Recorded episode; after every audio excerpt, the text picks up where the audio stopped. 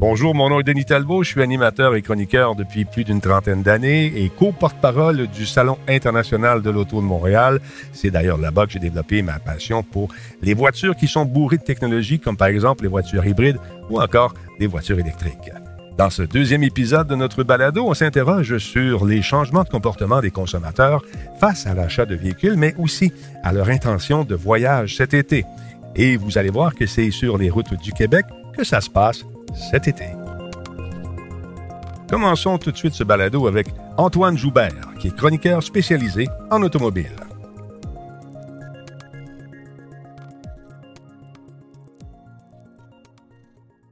Antoine, on sait que les ventes des véhicules ont repris euh, dans les concessionnaires. Comment tu penses que la pandémie a modifié justement le comportement des consommateurs?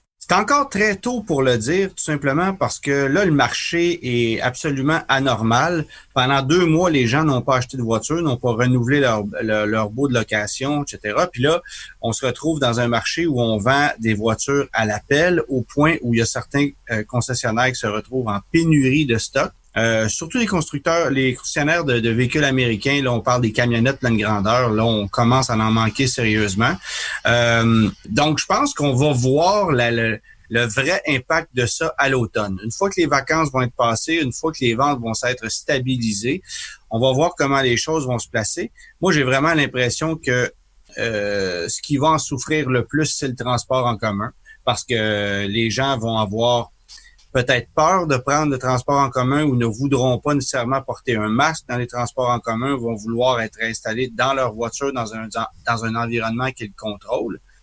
Et moi, j'avais l'impression, en raison de ça, qu'on allait vendre plus de petites voitures euh, parce que les gens qui, euh, qui prennent le transport en commun, des fois, vont préférer peut-être acheter une voiture avec euh, des avec un niveau de luxe assez limité, une voiture citadine pour se déplacer en ville, plutôt que d'y aller pour, pour la grosse affaire. Mais là, ce qu'on constate, c'est que les petites voitures ne se vendent quand même pas plus. Paradoxalement, ce qui se vend, c'est des, des gros pick-up, de la camionnette, des VUS, euh, puis c'est sûr que le prix de l'essence actuel a un impact, là, mais euh, ça, ça va, c'est sûr que ça va changer. Mais je m'attendais, moi, à ce que les ventes de petites voitures augmentent et c'est hmm. pas ce qui se passe en ce moment. Il y a certains concessionnaires qui nous ont dit au printemps que leur cours était plein, l'inventaire était vraiment, vraiment, vraiment énorme. Euh, maintenant, on parle de pénurie pour certains modèles. Et penses-tu que justement, la pandémie, ce que tu viens de dire, les transports en commun, peut avoir une influence majeure sur le fait que cette pénurie-là frappe en ce moment?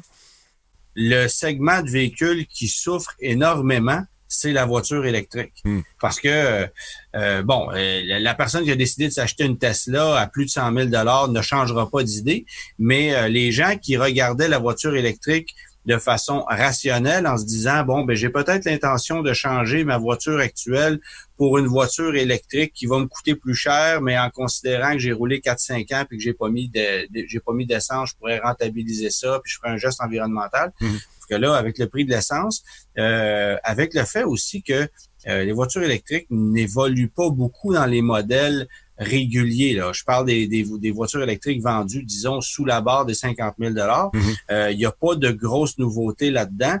Euh, puis actuellement, les cours sont pleines. Ça, ça, je peux vous le dire. Un concessionnaire Chevrolet, par exemple, n'a plus de camionnettes à vendre et on aimerait ça en avoir, mais on a des Bolts, ça, c'est pas un problème.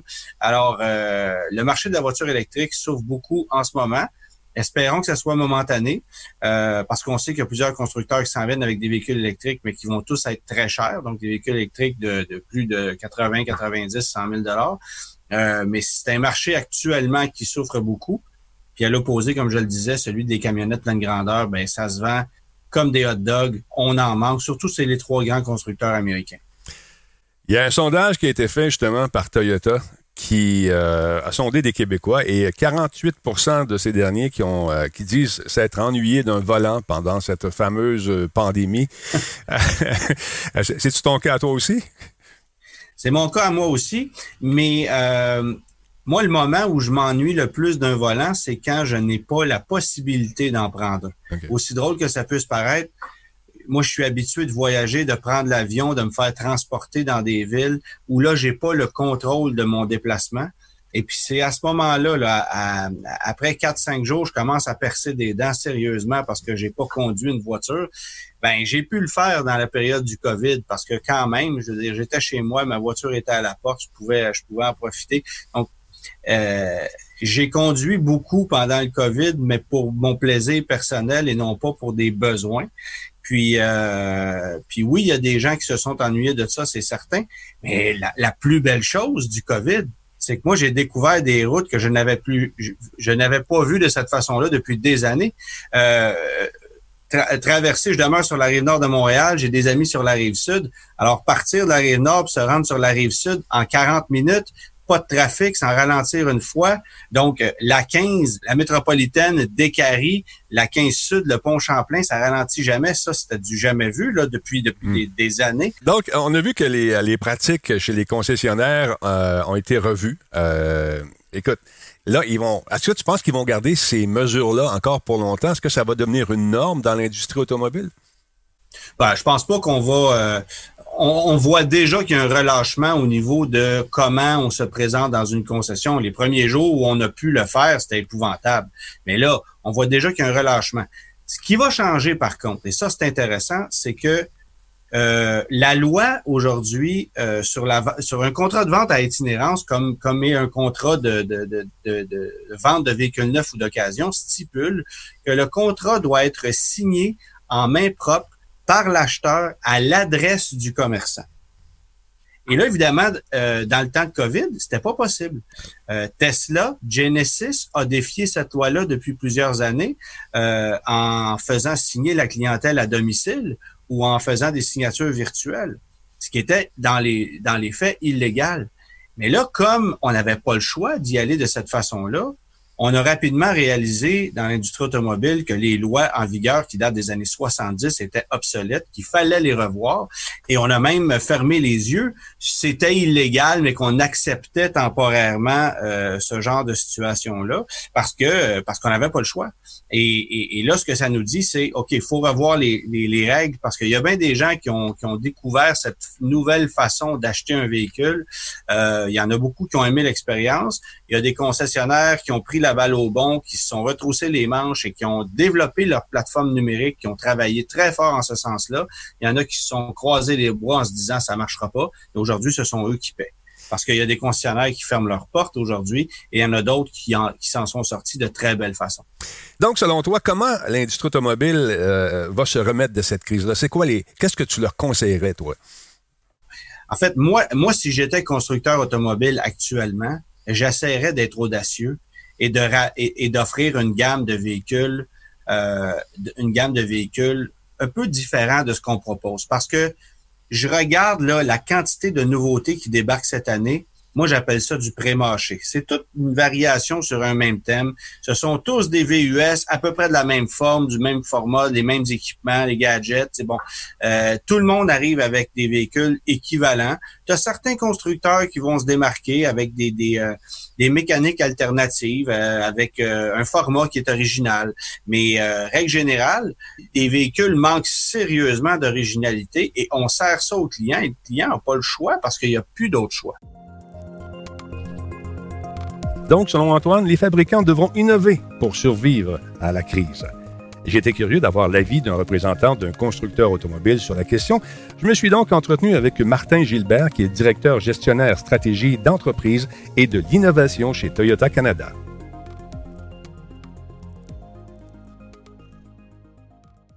Martin, la pandémie semble avoir fait évoluer les habitudes des consommateurs et euh, surtout dans le secteur automobile, on ne fait pas exception à cette règle-là. Euh, à quel point les changements euh, vont demeurer sur le long terme, selon toi, chez Toyota et ailleurs chez les concessionnaires?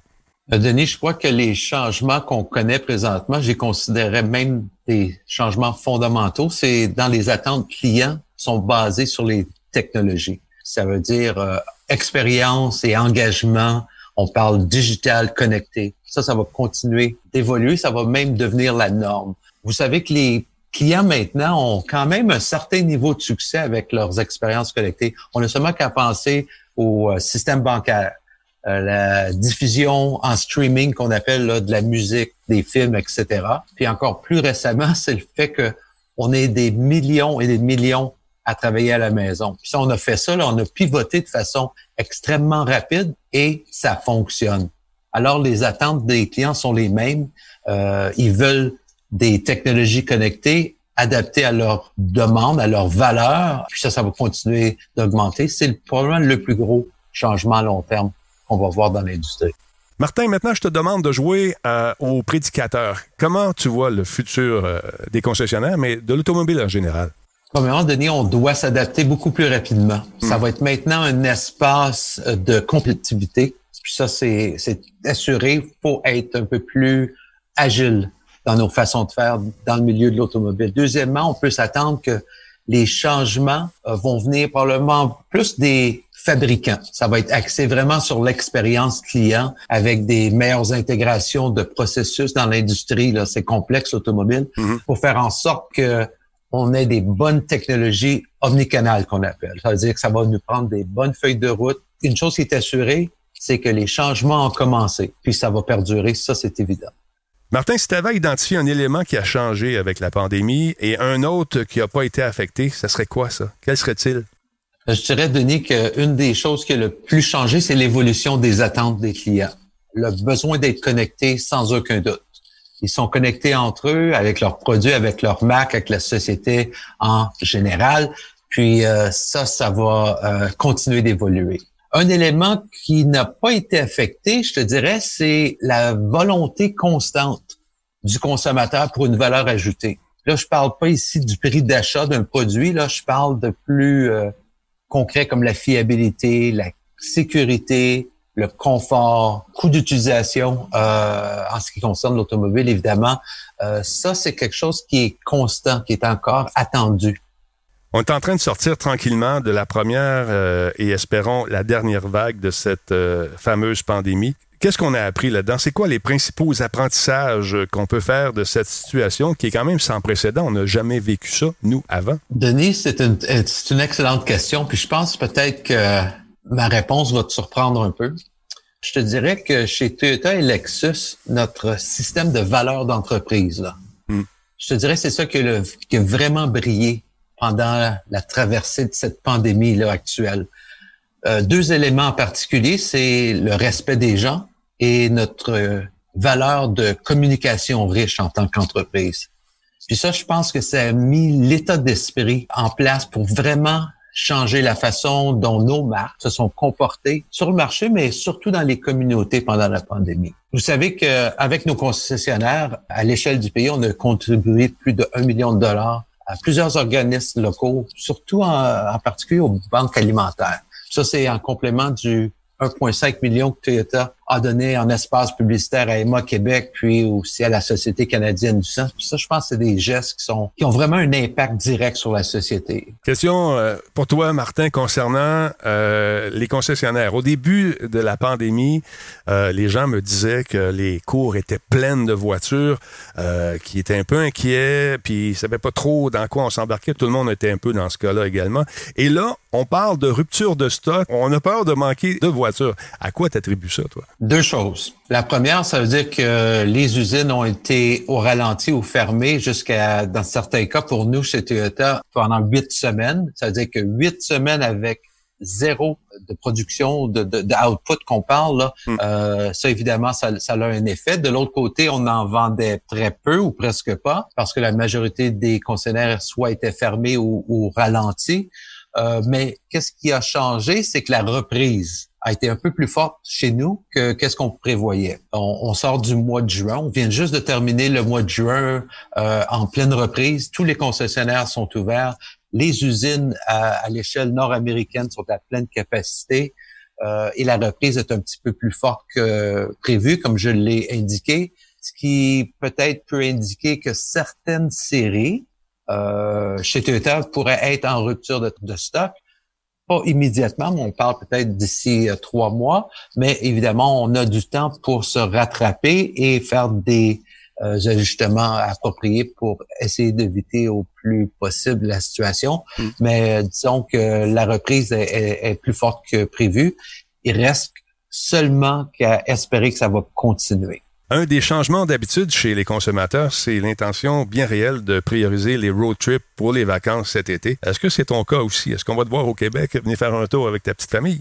Écoute, ça, fait quatre mois qu'on est enfermé, puis je pense que j'ai même pas fait 200 kilomètres. Ça veut dire que oui, on a besoin de, de s'étirer les jambes, comme qu'on dit. Là. Hmm. Comme la plupart des Québécois, euh, nos plans vont changer, on, on va s'adapter. Vous savez, le dernier... Euh, les dernières données du sondage EPSO disent que 67% des Québécois disent avoir modifié leur projet de vacances, dont 75% se disent prêts à se déplacer en voiture. On va faire partie de ça, c'est sûr. Terroir québécois a tellement à offrir, puis on a bien hâte euh, de en redécouvrir des coins, puis ça fait partie de nos plans. Martin, je te souhaite de retrouver ton sentiment de liberté euh, au volant de ta voiture et je te souhaite de bonnes vacances. Merci bien, toi aussi. Merci, salut. Les Québécois ont effectivement changé leur plan de vacances et j'ai voulu approfondir la question avec une spécialiste du voyage, Lydiane Saint-Onge, que l'on connaît entre autres pour son projet Lydiane autour du monde. Ça doit pas être évident d'être une aventurière ces temps-ci avec euh, euh, cette COVID qui frappe le monde entier. Ben c'est clair que ça limite mes déplacements, mais je te dirais que ça les concentre dans une magnifique province et je pense qu'on est bien chanceux d'habiter ici. Euh, on a un beau terrain de jeu. Justement, il y a dans un récent sondage qui a été fait par Toyota Canada, on apprend que plus des deux tiers, c'est-à-dire 67% des Québécois, ont modifié leur projet de vacances estivales en raison de cette fameuse pandémie. Et il y a près du trois quarts de ces gens-là, c'est-à-dire 74% qui se sentent prêts à voyager en voiture au Québec, en dehors de leur ville cet été. C'est une bonne affaire. Qu'est-ce que tu en penses? C'est une excellente affaire. Mettons que on a tendance en tant que Québécois à aller explorer l'international avant même d'explorer notre propre province. Puis, euh, je pense que là, avec la pandémie, on, force les gens à revisiter, à revoir leurs vacances et à devenir des propres touristes dans leur propre province. Fait que c'est bon pour l'économie, mais c'est aussi bon pour notre culture, euh, notre notre euh, notre identité, je dirais, parce mm. que enfin, on se donne le droit et le temps de visiter chez nous. Puis on dirait que euh, moi aussi, là, je trouve ça. Euh, j'ai été vraiment vers l'international euh, sans même avoir visité la Gaspésie, par exemple, sans même avoir visité le Bas-Saint-Laurent ou Charlevoix. Et à un moment donné, j'ai pris la décision de me dire non, non, non. Les étés, je, je, je me concentre à visiter mon Québec. Et donc, ça fait quatre ans là, maintenant que les étés, je les passe au Québec. Et sincèrement, je découvre des petits joyaux on a vraiment une belle province. Puis je suis fière, puis je suis encore plus fière d'être québécoise parce que je visite notre province et, j'en découvre vraiment des, des choses incroyables. Puis, euh, ouais, je, suis fière. Mais d'ailleurs, toujours dans ce même sondage, ça va un peu dans le sens euh, que tu abordes. Lorsqu'ils sont en voyage, les, en voiture, il y a 42% de ces gens qui souhaitent découvrir justement une nouvelle ville. 39% souhaitent visiter un parc national ou une province, 38% iraient à la plage, 31% en camping et 26% au chalet. Toi, as-tu des suggestions de belles routes et des destinations que tu aimerais faire découvrir peut-être à des Québécois qui n'ont pas été justement visiter ces, ces endroits? J'en ai, j'en ai une liste assez très assez longue, je te dirais. Mais euh, bon, c'est sûr que j'ai des coups de cœur. Je peux vous en partager quelques-uns. On a bien sûr je pense que ça, c'est un de mes tops, là, mais la route du fjord, mm. qui est sublime, là, où on, on serpente le long des falaises. Euh, on peut s'arrêter à plusieurs endroits. Peut-être qu'on pourrait voir une baleine à l'embouchure là, vers Tadoussac, puis continuer vers euh, Saguenay, puis le lac Saint-Jean. Donc, euh, vraiment une superbe route. Et il y a des randonnées pour les amateurs de randonnées, là, mais il y a des randonnées à couper le souffle, des via ferrata. Je sais pas si c'est quoi les, les via ferrata. Là, c'est un genre de de, un mix entre l'escalade et euh, où on est accroché après les parois rocheuses. Ça, pour ceux qui ont un peu le vertige, c'est sûr que ça, ça, peut faire peur. Mais c'est euh, sublime parce qu'on est sur les falaises de roche, on voit le fjord euh, plus bas. Donc vraiment des, des, belles choses à faire dans ce coin-là. On a bien sûr le typique et classique tour de la Gaspésie, mais classique, populaire, oui, mais aussi magnifique là, que qu'on peut le penser. Donc vraiment, moi, je reviens de la Gaspésie là, euh, la semaine passée.